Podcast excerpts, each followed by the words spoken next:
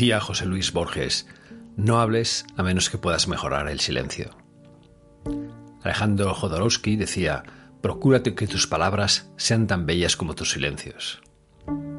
Mario Sarmiento decía, no toda distancia es ausencia, ni todo silencio es olvido. Ramindan Tagore decía, el hombre se adentra en la multitud por ahogar el clamor de su propio silencio. Mariano José de Larra decía, no sé quién ha dicho que el gran talento no consiste precisamente en saber lo que se ha de decir, sino en saber lo que se ha de callar. Abraham Lincoln dijo, más vale permanecer callado y que sospechen de tu necedad que hablarles y quitarles toda duda. Y todos estos conceptos en cuanto al silencio están muy bien, pero hoy prefiero quedarme con la frase de Otto von Bismarck, que decía así, Cuídate de los que solo ven desorden en el ruido y paz en el silencio. Un lugar en silencio no siempre tiene por qué transmitir tranquilidad. A veces la mayor incomodidad es el silencio. Y de eso va el post de hoy. Va sobre los CEOs avestruz y qué relación tienen con el liderazgo y con el éxito de una compañía.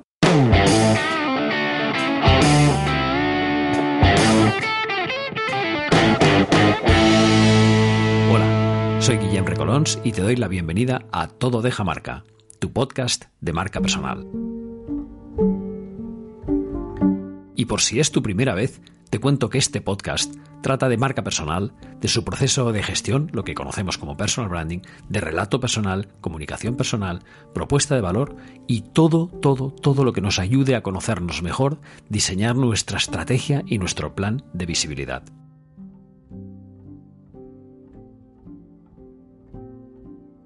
Hace algún tiempo escribía en mi blog un artículo sobre los tres tipos de directivos según su visibilidad. Distinguía entre el invisible, el discreto y el conectado. Ya os podéis imaginar las diferencias entre uno y otro. Pues el invisible sigue existiendo, tres años más tarde, y ahora lo he rebautizado como avestruz. Así que hoy con un poquito más de datos trato sobre los CEOs avestruz. ¿Cuáles son las características básicas de un CEO avestruz? Yo decía entonces que este perfil corresponde a una persona que prefiere dejar el mínimo rastro tanto digital como en la vida real. Suele tratarse, aunque no siempre, de baby boomers que prefieren construir su reputación en entornos muy reducidos, aunque poderosos. Representa el mayor porcentaje de directivos hoy en términos ponderados de volumen de facturación. Ojo al dato no suelen dar entrevistas y su presencia online va bastante a la deriva, ya que no la gestionan de manera consciente. Eso les hace parecer en webs que seguramente no hubieran elegido. Seamos sinceros, no es fácil desaparecer en Internet. Escribí hace unos años un post que decía cómo conseguir una marca personal invisible en tono muy irónico. Y realmente no es fácil. Bueno, eso no significa que no sea un internauta. Muchas veces es un perfil observador, Busca información, sigue discretamente a algunas personas, publicaciones, pero su presencia no deja ninguna huella. Algunos han podido crear algún perfil troll o falso para poder merodear en redes sociales como Twitter y ver qué es lo que está pasando. Ejemplos de este perfil podrían ser el empresario, creador del grupo Idetex Amancio Ortega o Florentino Pérez de ACS. ¿Cuáles son las razones del comportamiento avestruz de estos CEOs? Y yo explicaría este comportamiento que tienen por varias razones. Una puede ser por costumbre arraigada, que yo creo que es la más frecuente. Es el famoso esto siempre se ha hecho así, el no me hagas cambiar, ¿no? Es curioso que algunos de estos CEO avestruz siguen confiando su reputación a los resultados de su compañía y creen que eso salva la suya. Pero déjame que os ponga un ejemplo. El señor Ignacio Sánchez Galán, que es el, máximo dirigente de Iberdrola, puede presidir una empresa muy lucrativa, sin duda, pero su reputación está absolutamente por el suelo en un momento como este. Con lo cual, no siempre es una relación causa-efecto los resultados de la compañía con la reputación del CEO. El segundo punto podría ser el síndrome del impostor, que se trata de profesionales que aquí yo creo que ya lo conocéis, este síndrome con una falta de autoestima o autoconfianza, no creen en sus propias competencias, al menos en las de comunicación, y o bien delegan en otras personas de la organización o bien mantienen un silencio administrativo bastante peligroso en este caso. Y el tercero podría ser por lo que conocemos como el síndrome de Ash. El psicólogo Solomon Ash hizo un experimento hace algunos años que mostraba que a veces somos capaces de dudar de nuestro propio juicio por no contradecir el criterio del grupo. Y en la conformidad social no es tan solo vergüenza lo que manifiesta las personas, sino que es una profunda duda del propio criterio ante el consenso colectivo. Este tercer caso sería más vinculado a miedo. El síndrome de impostor es desconfianza y el primero, costumbre arraigada, es, mm, oye, si esto mm, siempre lo hemos hecho así, ¿por qué lo vamos a cambiar? ¿Cuáles son las consecuencias que tiene un CEO, un CEO avestruz en la proyección de la marca? Porque claro, aquí vamos un poquito hacia, hacia ese punto, ¿no? ¿Qué le pasa a la marca cuando tiene un CEO que no comunica, que está, que tiene, mantiene la cabeza enterrada bajo la arena.